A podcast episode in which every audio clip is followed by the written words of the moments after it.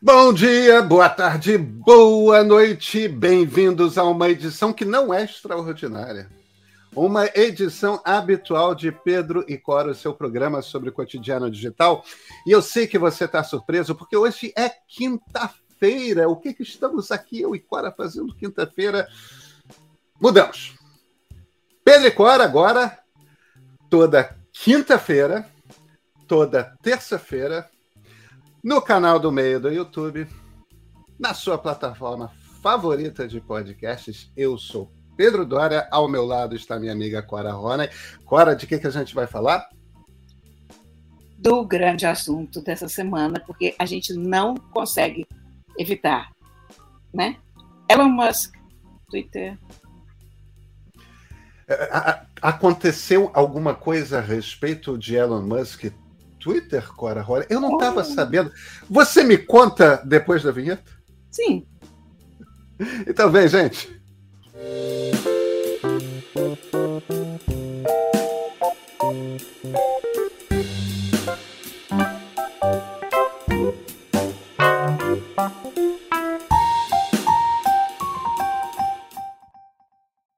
Cora Ronen. Aconteceu, né? Elon Musk aparentemente será dono do Twitter. Você. A gente já meio que começou a ter essa conversa aqui, só que agora é para valer e a gente tem alguns dados mais. O, o, o, o Musk, ele realmente, em detalhe, detalhe não entra, né? Mas a gente tem alguns, algumas informações a mais sobre, sobre o que, que ele quer fazer. Ele quer abrir o código do algoritmo.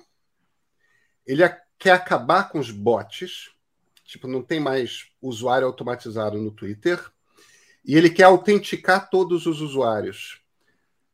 Ele não diz exatamente o que é autenticar, mas a gente parte do princípio que ele vai querer botar um, um documento para todo mundo, né? Quer dizer, você tem que provar que você é você para ter um para ter um, a sua arroba no Twitter. Qual é a sua perspectiva disso, hein, Clara? E eu acho, a gente esqueceu de falar uma das coisas principais que eu continuo achando a coisa fundamental da compra dele, é que ele disse que ele não comprou o Twitter por causa do dinheiro.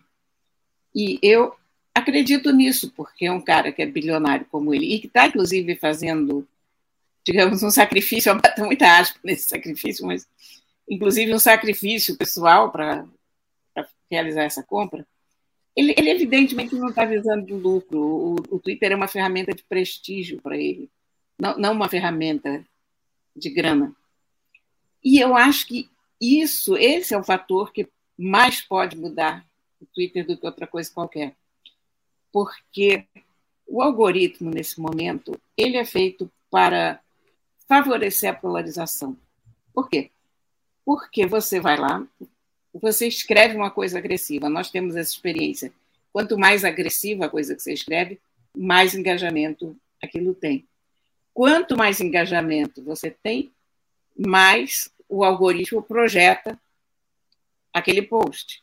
Quanto mais aquilo é projetado, mais chance de viralizar. O que, que os anunciantes querem? Viralização. Lá estão os anúncios, é a forma de arrecadar dinheiro. Então, o Twitter hoje é uma máquina de moer gente, é uma máquina de agressividade, porque a gente fala muito na informação, que é preciosa no Twitter, de fato é. A gente fala muito na velocidade da informação, a gente fala na importância política. Mas o hobby do Twitter, a diversão no Twitter, é o massacre, é o bullying de pessoas. Não necessariamente pessoas famosas. Outro dia, cancelaram. Hoje falam cancelar. Eu acho que essa é uma, é uma palavra mimosa para descrever linchamento. No outro dia, cancelaram uma onça porque comeu uma capivara. Um estudante de biologia fez uma sequência de fotos de uma onça comendo uma capivara, caçando e comendo a capivara. Foi um festival de ignorância e acabaram com a onça. Olha, o que, é essa diversão. Quer dizer, eu, eu achei curioso o negócio da onça, porque foi emblemático do que acontece lá. Teve aquele caso da moça que estava tinha ao dentista, não podia, tinha que comer gelado durante três dias. O pai comprou quatro, cinco potes de sorvete chique para ela. Essa mulher foi massacrada porque o sorvete não era que bom. Porque era um sorvete chique, era uma, uma bate de latte dessas, uma coisa assim. Então as pessoas ficaram enfurecidas.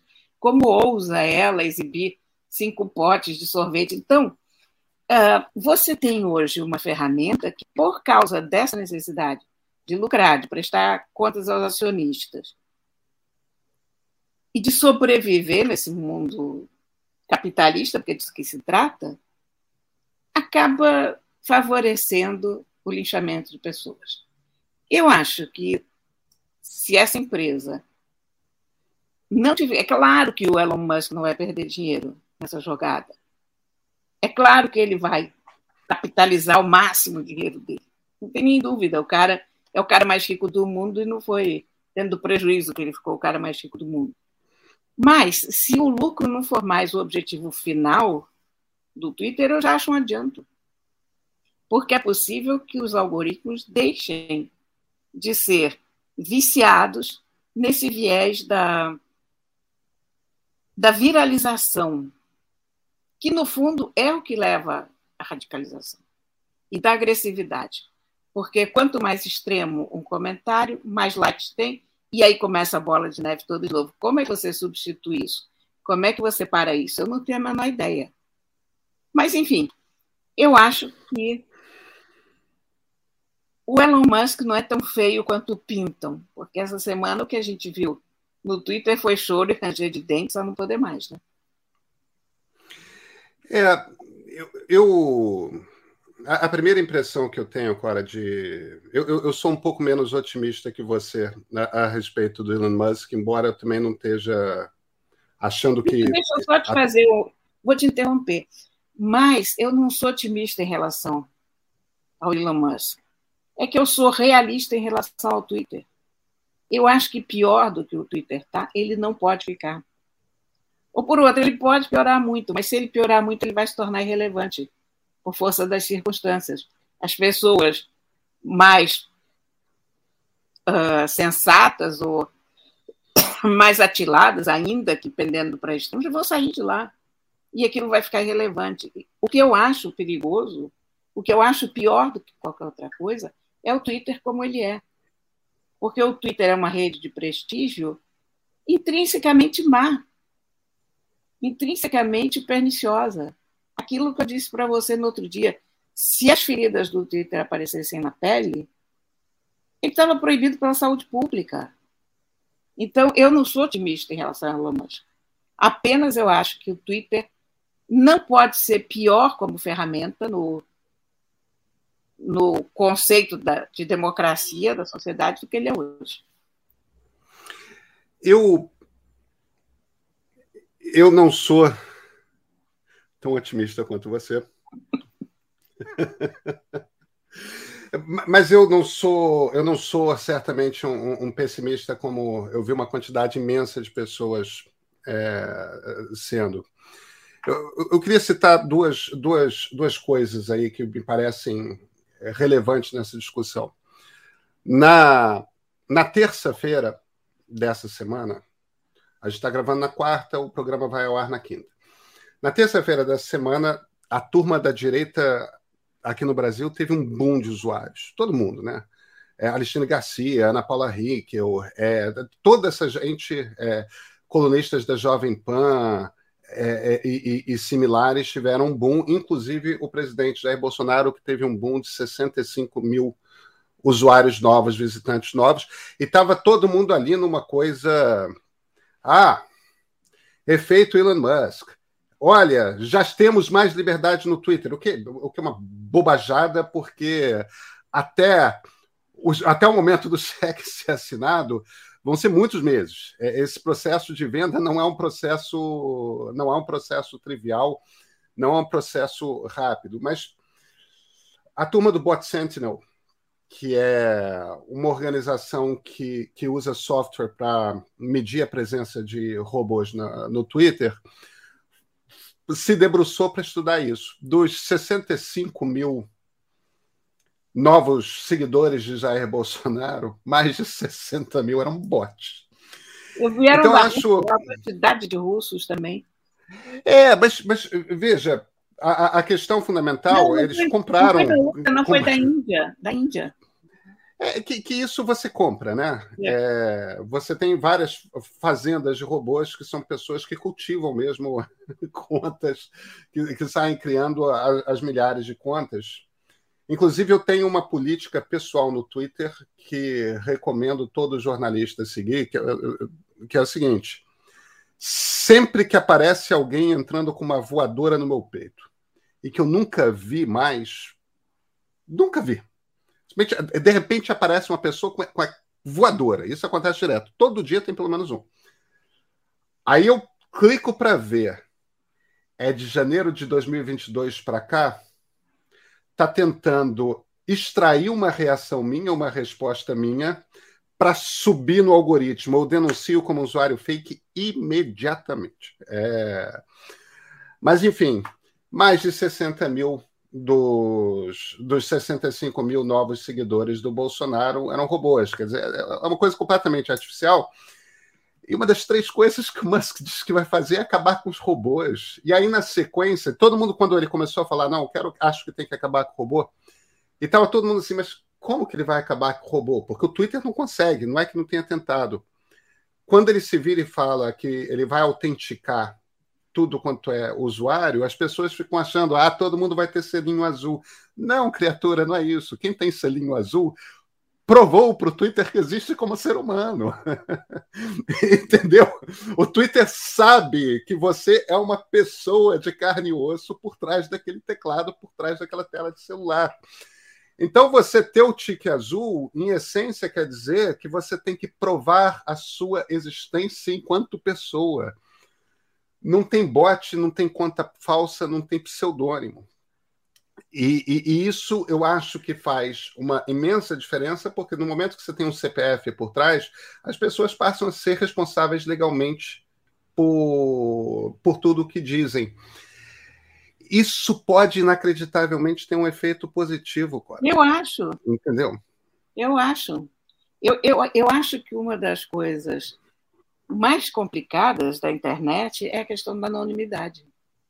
Ela é necessária, a gente sabe que ela é necessária uh, em casos de emergência, em casos de denúncias de violência, de arbitrariedade do governo, mas ela impossibilita a vida numa rede social desse tamanho.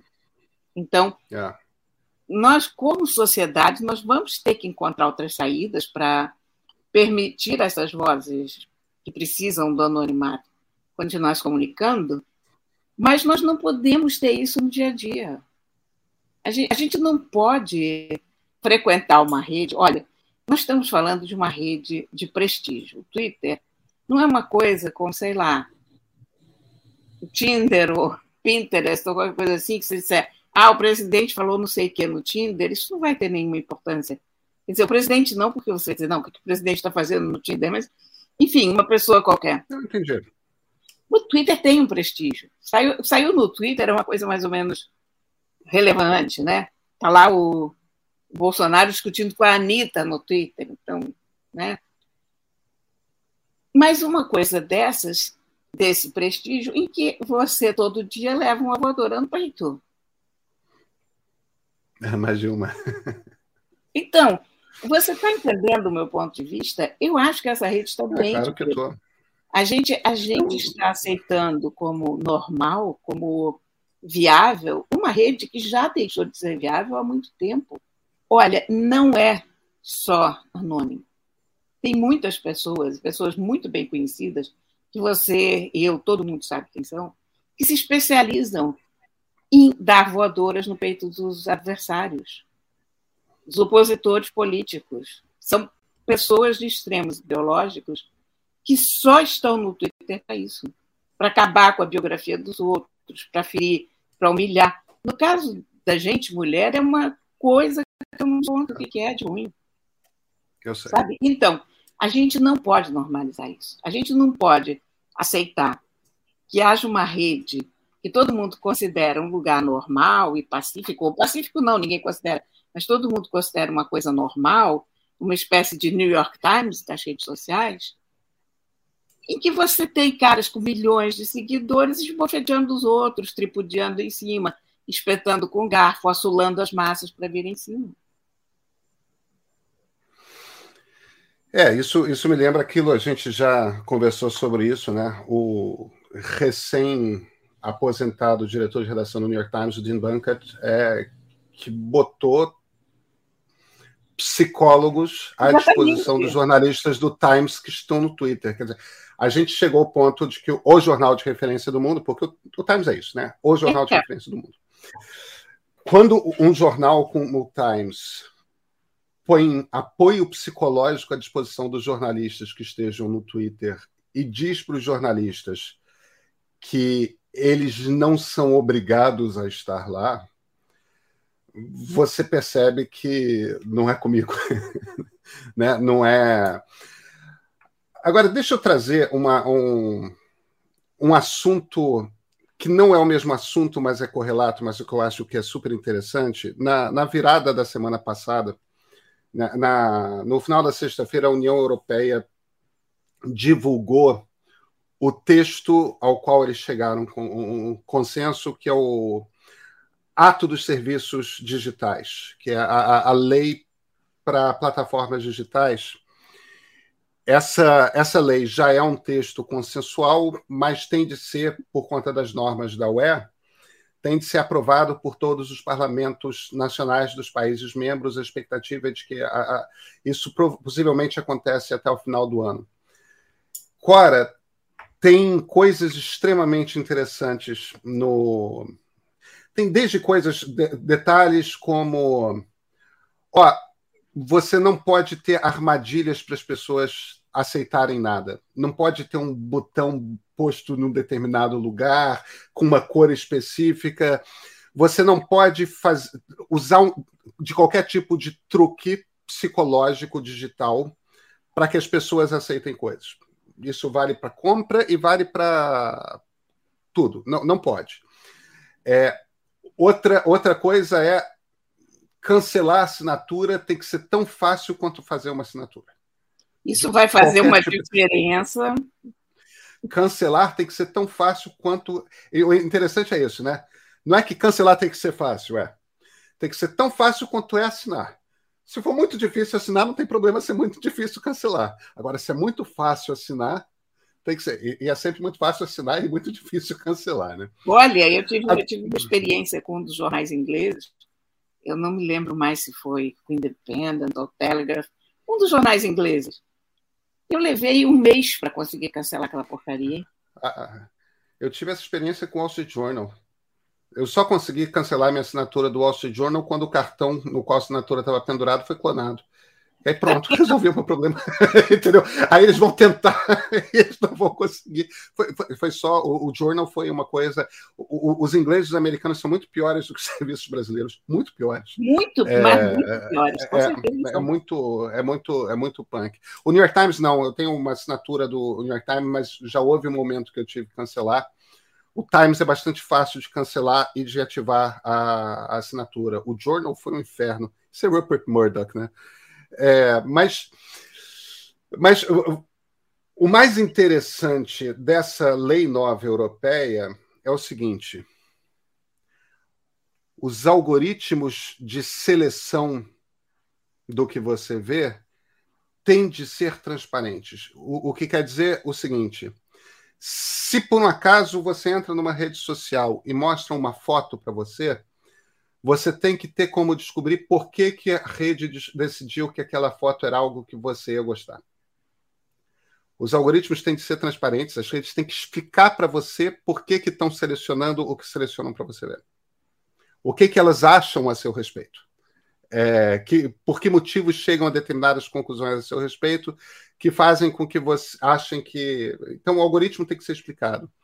O que, do ponto de vista técnico, é muito complicado, porque muitas vezes esses algoritmos de aprendizado de máquina, os próprios engenheiros não sabem por que, que eles fazem determinadas escolhas. Mas vão ter que se virar agora e, e conseguir ser capazes de fazer engenharia reversa.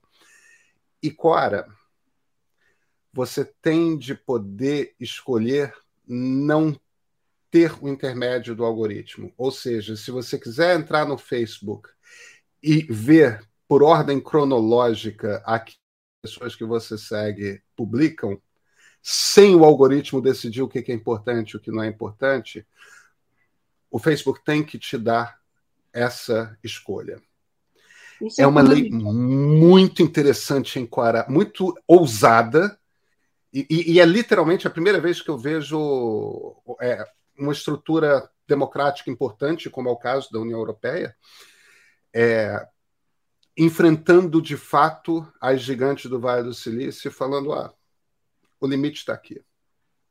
É aqui. engraçado que eles, o, o, tamanho que eles. Eles determinaram até o tamanho das redes sociais, né? Redes sociais acima de 45 milhões de, de usuários, e eu fiquei pensando, mas gente, 45 milhões é muita coisa. Né? Mas depois você pensa, mas é a Europa inteira, tá certo. Vocês foram a esse, a esse nível de, de detalhe. Eu acho isso correto e acho isso muito importante, porque eu acho que o algoritmo é grande praga das claro, pessoas. Concordo. Sabe? Eu acho que se você tira ele da história, você diminui muito a polarização, você diminui muito a agressividade.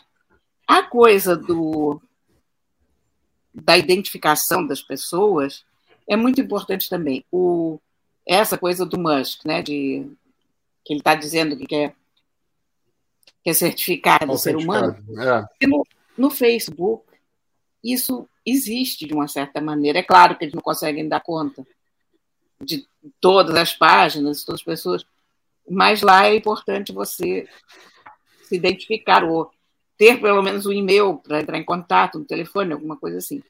Então, o nível de agressividade lá diminuiu muito, com toda certeza. É uma rede mais frequentável hoje. Há gente que acha que isso aconteceu porque o Facebook hoje não é tão relevante, mas eu acho, às vezes, que o que a gente entende por não relevância é exatamente um lugar mais normal de se frequentar. Quer dizer, não há tanto caso sendo criado no Facebook quanto há sendo no Twitter. Então, o, o Facebook, as pessoas dizem, ah, o Facebook está morrendo. Eu não sei se está morrendo.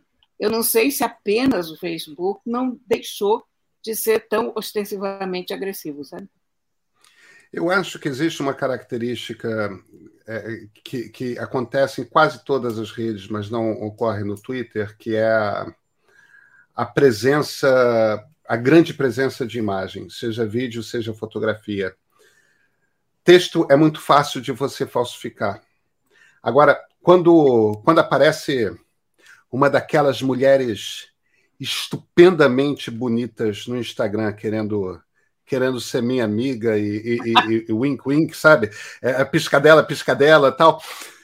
Eu imediatamente vou no perfil, tem quatro fotos.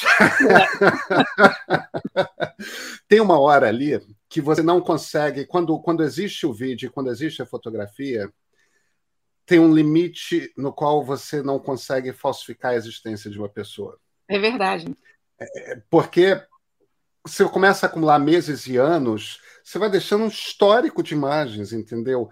aquela foto do filho, aquela foto do neto, aquela foto daquele dia na praia com, com aqueles amigos, aquela, aquele, aquele vídeo.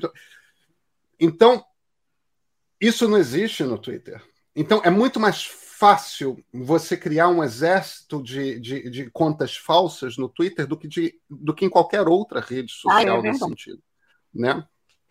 Agora, voltando ah, ainda ao caso do Elon Musk e com a legislação europeia, as pessoas estão nesse desespero. Ah, o Elon Musk comprou. Como se Elon Musk morasse em Marte.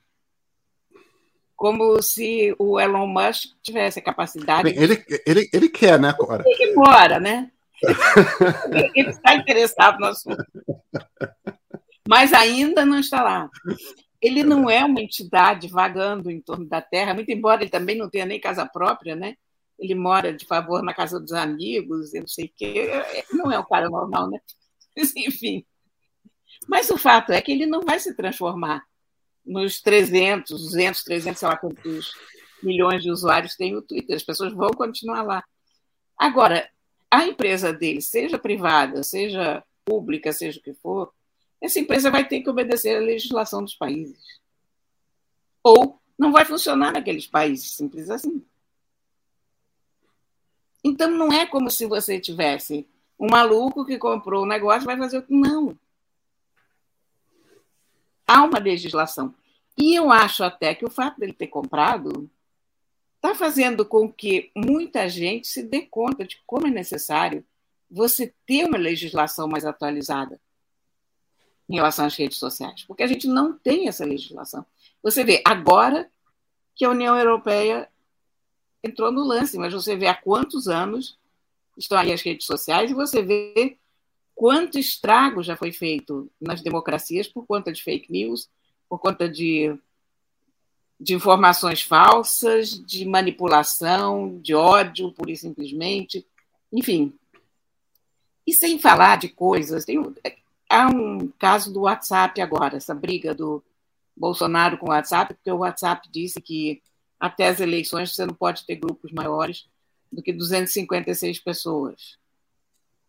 O, o WhatsApp prometeu isso para o Tribunal Superior Eleitoral. Aí o Bolsonaro disse que se o, o WhatsApp fez acordo com, com o TSE, tem que fazer com ele também, que o Bolsonaro sempre achando que. Né? Bom, nem, nem, vamos entrar nesse assunto. Por que é que existe esse limite de 256 pessoas no WhatsApp? Por quê? Na Índia, o WhatsApp é uma ferramenta incrivelmente popular.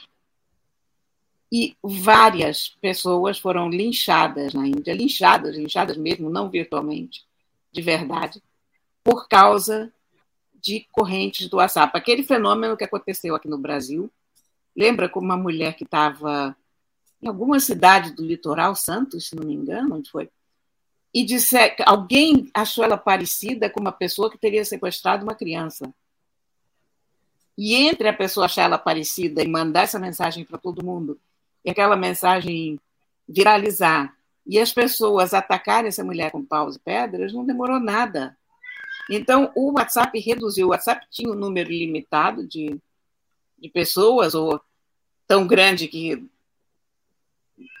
seria ilimitado, você pode mandar para, sei lá, 2.560 ou 5.000, ou sei lá quantas, e cada uma dessas manda para mais 5. Então, nesse, naquele momento, na Índia, o WhatsApp deu essa reduzida, porque as consequências estavam sendo apavorantes na vida real, no cotidiano de pessoas é. pequenas. É.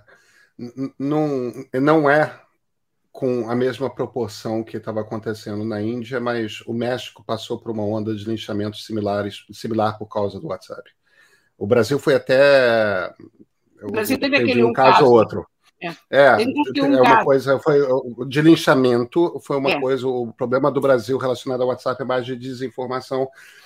Na Índia foi muito pesado. Agora, o México teve alguns episódios de linchamento por causa de WhatsApp. Eu acho que vale a pena agora a gente esmiuçar um pouco, porque eu acho tem uma coisa interessante na questão do anonimato. É, quando eu, é uma coisa curiosa, né? Quando, quando a internet era uma coisa dos, dos nossos queridos hippies velhos, né? É, John Perry Barlow, Howard Rheingold, uh, Stuart Brand, né? Aqueles, aqueles hippies velhos do, da Bahia de São Francisco. Como era bom, né? Que, que, que que foram atrás, que foram seguir os Grateful Dead nos anos 60 e lá ficaram. É, quando quando a internet estava nascente e essas pessoas eram as pessoas que pensavam a internet, havia uma defesa enfática pelo direito do anonimato online, que eu acho que quando entram redes sociais e junto os algoritmos, tem uma, tem uma transformação. É, uma, uma mudança que, a mim parece, torna o anonimato um problema maior do que uma solução. Com certeza. Agora, existe uma tensão que é importante a gente ressaltar, que é o seguinte: O que vale para democracias não vale para ditaduras. Enquanto que dentro de uma democracia o anonimato, nas circunstâncias atual, serve a ataques contra a democracia, numa ditadura, o anonimato permite a sobrevivência daqueles que se, pre, pre, se predispõem a enfrentar a ditadura. E esse é um dilema dificílimo de lidar. Porque se, se por um lado o Twitter. Porque a coisa é paradoxal. Para o Twitter ser uma ferramenta melhor para democracias, é preciso que o anonimato deixe de existir. Mas nesse momento ele vai se tornar uma ferramenta pior para ditaduras. Como é que eu acho que esse dilema se resolve? Eu, cara, eu acho que só existe um jeito, que é o seguinte: o Twitter não pode ser uma ferramenta para ditaduras. Se você está numa ditadura, vai usar o Telegram, vai usar outra maneira de você se comunicar. Até porque um dos baratos da internet é que não existe só uma ferramenta, existem muitas. O, o fato de uma coisa não poder numa não quer dizer que noutra plataforma não possa e, e, e tal o Twitter, por suas características, pelo fato de que, se você for na maior parte das democracias, você tem uma hiperpresença de políticas, uma hiperpresença de cientistas, uma hiperpresença de acadêmicos, uma hiperpresença de jornalistas, uma hiperpresença de artistas, aqueles artistas que não estão dispostos. Porque o, o, ferramentas como Spotify, como Instagram, servem à promoção pessoal dos artistas quando eles estão no Twitter, eles estão para conversar, eles não estão para se promover, né? Então você tem de fato ali no Twitter uma. E isso eu acho que faz do, do Twitter uma referência que outras redes não são. A quantidade de pessoas, de, de vozes é, importantes no debate público que estão lá com a intenção de conversar com a, invenção de, com a intenção de participar da, da conversa pública apenas. Tipo, a, a Anitta, em todas as redes sociais, está se promovendo. No Twitter, ela está fazendo política. Ela está conversando sobre o estado do país. E que bom que está. É, e que Não, bom que mais mais pessoas. Ela, ela, é uma pessoa incrível. Eu sou é. fã dela, você sabe disso. É, eu acho ela extraordinária, talentosíssima, brilhante. É, eu, mas, enfim. É, é, o ponto é se tornou uma ferramenta tão importante para a democracia por conta dessa presença de atores diversos que estão ali conversando sobre o estado das coisas, sobre o estado da sociedade, sobre o estado da nação, que a gente precisa fazer com que o Twitter funcione para democracias. É bom se o Twitter começar a funcionar para democracias. E isso vai querer dizer, inevitavelmente, Cora, que o Twitter não vai funcionar para ditaduras. Eu acho que tudo bem. É, eu acho que tudo bem porque há outras ferramentas, tá? Não estou querendo isolar quem está numa ditadura, não. Olha, eu só estou querendo não entrar numa ditadura. Mas sabe? por falar nisso, várias pessoas têm alegado que o, que o Musk comprou o Twitter, ou por outra, quer comprar, porque a gente ainda não pode dizer comprou, porque essa compra ainda não foi Aprovado. efetivada, né? É. O, mas ele estaria nessa direção porque ele, a maior fábrica dele da Tesla é na China, em Xangai, uh, porque o Twitter é proibido na China, enfim, para facilitar as coisas para os chineses. Quer dizer, há uma insinuação de que o Musk, a essa altura, estaria mancomunado em não sei. De novo, aquelas teorias conspiratórias. Você né? viu quem que tweetou isso, né? Eu vi. Jeff Bezos. O Mas... dono da Amazon e do Washington Post. E o cara que foi, não acho que essa seja a questão, mas é, curiosamente é o cara que foi desbancado do lugar número um de homem mais rico do mundo. Pois é. Acho, acho que não é por isso que o Bezos está tá mordido, não. Na verdade, a disputa deles é, é tem a ver com o espaço sideral. Eu, acho, eu, que... eu não confio em nada, dependendo do caso. ou, ou confio 100% ou não confio em nada do que o Bezos diz sobre Elon Musk e vice-versa. Não é para mas muita gente está ficando assim. Ele inventou isso e depois, em cima disso, a quantidade de gente que começou a tecer. Você se lembra quando o Pokémon Go apareceu? Que as pessoas Acho disseram: que... Pokémon Go. Qual era a ideia do Pokémon Go? Pokémon Go, você põe no seu telefone e você sai caçando monstrinhos. Pokémon. E ele põe os monstrinhos na tua realidade. A tua câmera do telefone fica aberta, se você quiser, e, e você sai fotografando eles. É o Hoje, primeiro exercício de realidade aumentada, isso. interessante, né?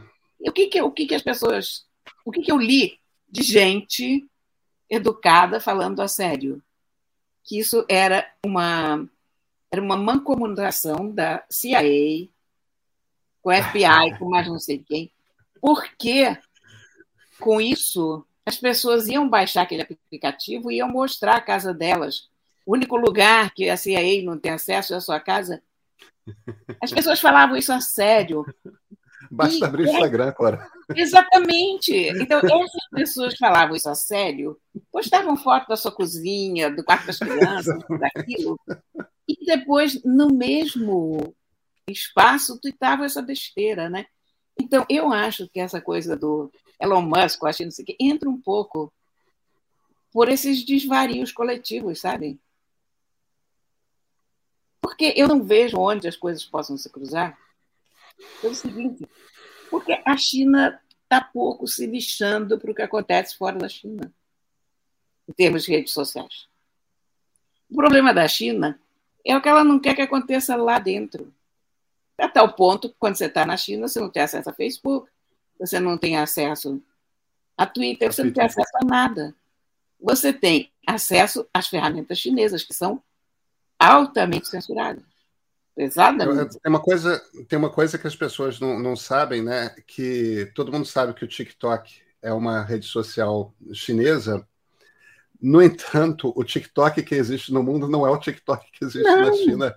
E vice-versa, são dois bichos diferentes. Pois é. Com regras diferentes. É. E, e olha, a coisa mais interessante, quando eu estive na China, na, na época que eu tinha um blog, era, o, o blog, não sei se você se lembra, o blogger tinha uma ferramenta para você escrever e outra na qual você postava. Claro, eram duas redes diferentes. Era o blog, eu já esqueci até quais eram as redes, mas enfim.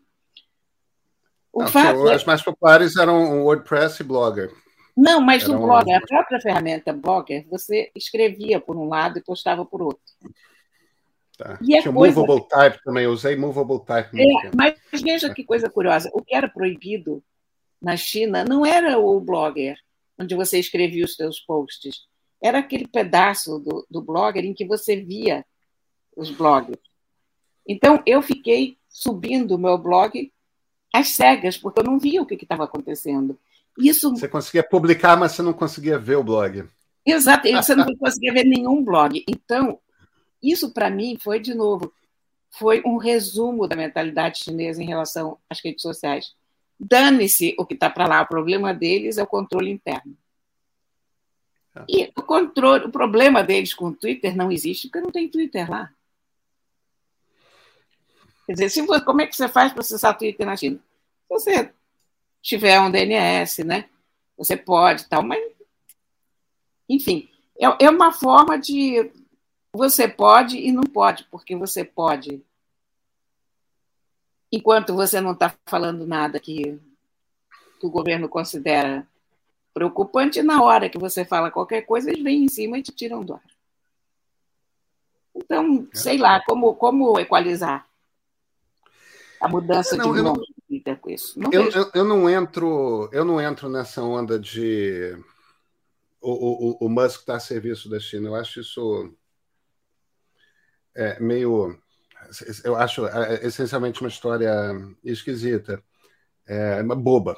É, a, a, dúvida que eu tenho realmente é, é, é se o lugar não pode. Eu acho que existe uma maneira de o lugar ficar pior, que é ele ser o, o, o Twitter de 2016 porque o Twitter de 2016 ainda não havia começado a moderação. Tem frases que o Musk faz, fala que me deixa Tem, uma frase dele, por exemplo, que está numa reportagem da New Yorker dessa semana. Não, numa reportagem, não, num artigo curto no site da New Yorker. Não sei se é uma coisa. É, será aquela sessão About the Town que. The Talk of the Town que eles têm no início da revista, que são aqueles textinhos curtos tal. É, ou se é uma coisa só para o site, mas tem uma aspa do Musk que me, me chamou a atenção, não tenho certeza se foi um tweet ou algo que ele falou em alguma entrevista, que é você sabe se há de fato liberdade de expressão, se os 10% mais radicais ah, da direita e os 10% mais radicais à esquerda estiverem igualmente insatisfeitos. Isso não é verdade. Isso não é verdade, porque o problema é o seguinte: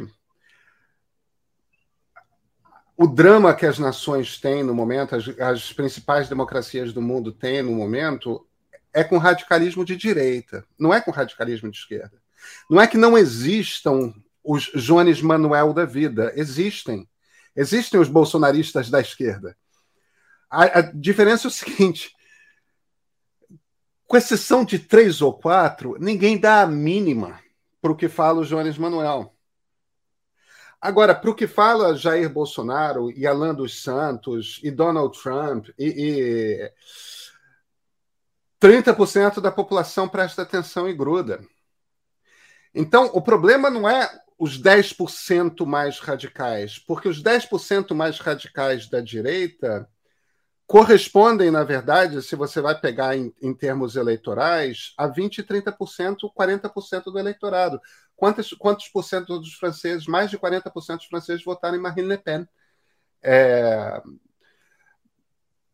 Não, não, não é verdade. E o Mélenchon, que é, que é o populista de esquerda, não é um radical de esquerda, ele não é um comunista stalinista. A Marine Le Pen é uma quase fascista. Mas eu, eu, eu fiz uma leitura diferente da tua. Porque você está falando praticamente quantitativamente. O que eu entendi dessa fala do, do Musk foi o seguinte: se os extremos. Esquece esquerda, direita. Se, se os extremos estão infelizes, ali há uma liberdade de expressão. E eu acho é... que, na ótica, há uma verdade, sim. Cora, se você fala metaforicamente, eu concordo com você. Só que eu acho que o Musk é um cara cartesiano e ele está pensando 10%. Eu não sei, sabe? Quer dizer, agora, eu, o que eu, eu escrevi uma. É, a interpretação, a interpretação, evidentemente, que a gente não tem como saber quem que está lendo da, da, da, forma correta o que ele está dizendo. Se ele estiver sendo cartesiano, eu acho que está, a impressão que eu tenho é que ele acha que os extremos são igualmente perigosos. E, e eu acho que tem um risco aí. Engraçado, a... não, essa, não, não tive essa leitura. A, pra, eu estou surpreso com a sua leitura igualmente, é, porque eu acho que ele está sendo cartesiano e que ele acha que os extremos são igualmente perigosos. E veja, se a gente estivesse na Venezuela, eu não estaria preocupado com a, extrema-direita, eu estaria preocupado com a extrema-esquerda, porque cada lugar tem a sua realidade. Se eu tivesse na Nicarágua, se eu tivesse em Cuba, eu estaria preocupado com a extrema-esquerda. Eu não estaria preocupado com a extrema-direita. Quer dizer, meu problema aqui não é direita e esquerda. O meu problema aqui é que extrema-direita no Brasil chega ao segundo turno. A extrema-esquerda aqui no Brasil, os comunistas, eles não fazem eles não fazem 1% de votos. Entende? Eles são Mas, absolutamente eu, eu, irrelevantes eu, no espectro engraçado, político. Aqui nós temos duas leituras diferentes dessa fala dele. A fala dele me bateu como uma coisa inteiramente genérica, como uh, os extremos. Se, você, se os extremos estão irritadíssimos com o que você fez, quer dizer, estão infelizes, ali você tem uma boa solução. Não sei, foi, foi a impressão que me passou. Não, você pode ter razão.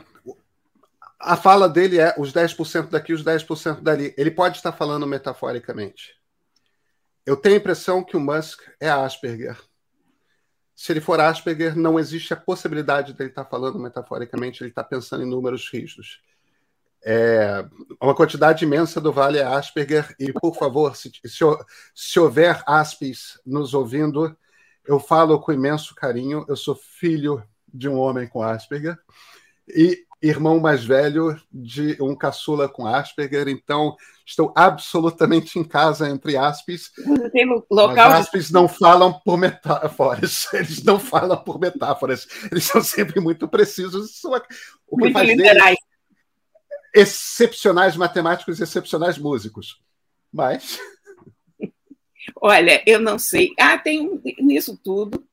Eu li uma coisa, não tem nada a ver com isso que a gente está conversando, aliás, até tem mas eu li uma coisa muito interessante hoje, que os coreanos do norte estão finalmente hackeando os seus telefones celulares. É a evidência. É. Ou você sabe que na, na, Coreia do Norte as pessoas têm celular, como em qualquer outro lugar, cerca de um quarto da população hoje tem, tem celular. Tanto assim? Porque eu achei Tanto que assim. o percentual de miseráveis era maior Não, do que estamos falando das cidades só, né? Pyongyang, é. enfim. Porque já saíram dissidentes de lá que fizeram observações em relação a esse respeito. E você tem duas linhas de telefonia celular lá. Você tem uma intranet local, que é a qual os coreanos têm acesso, né? que é como se fosse um American Online, um Prodigy, é uma intranet. Agora, tem... eu vou te interromper. Sabe por que, que eu vou te interromper? Porque eu acho que esse assunto é tão fascinante, tão interessante, que eu quero deixar ele como teaser para a gente fazer um programa na semana que vem ou na próxima sobre isso. Para a gente fazer um programa interessante sobre isso. Então, eu vou te interromper e vai ficar como teaser. Posso? Tá ótimo. Então, tá bom. Clara, nos vemos então na terça-feira? Claro. Então tá ótimo. Gente, como vocês repararam, hoje é quinta-feira, em geral, Pedro Cora sai sextas-feiras. Essa semana a gente fez essa mudança. A partir de agora, Pedro Cora é toda terça e toda quinta-feira. Na terça que vem a gente volta a se ver. Até.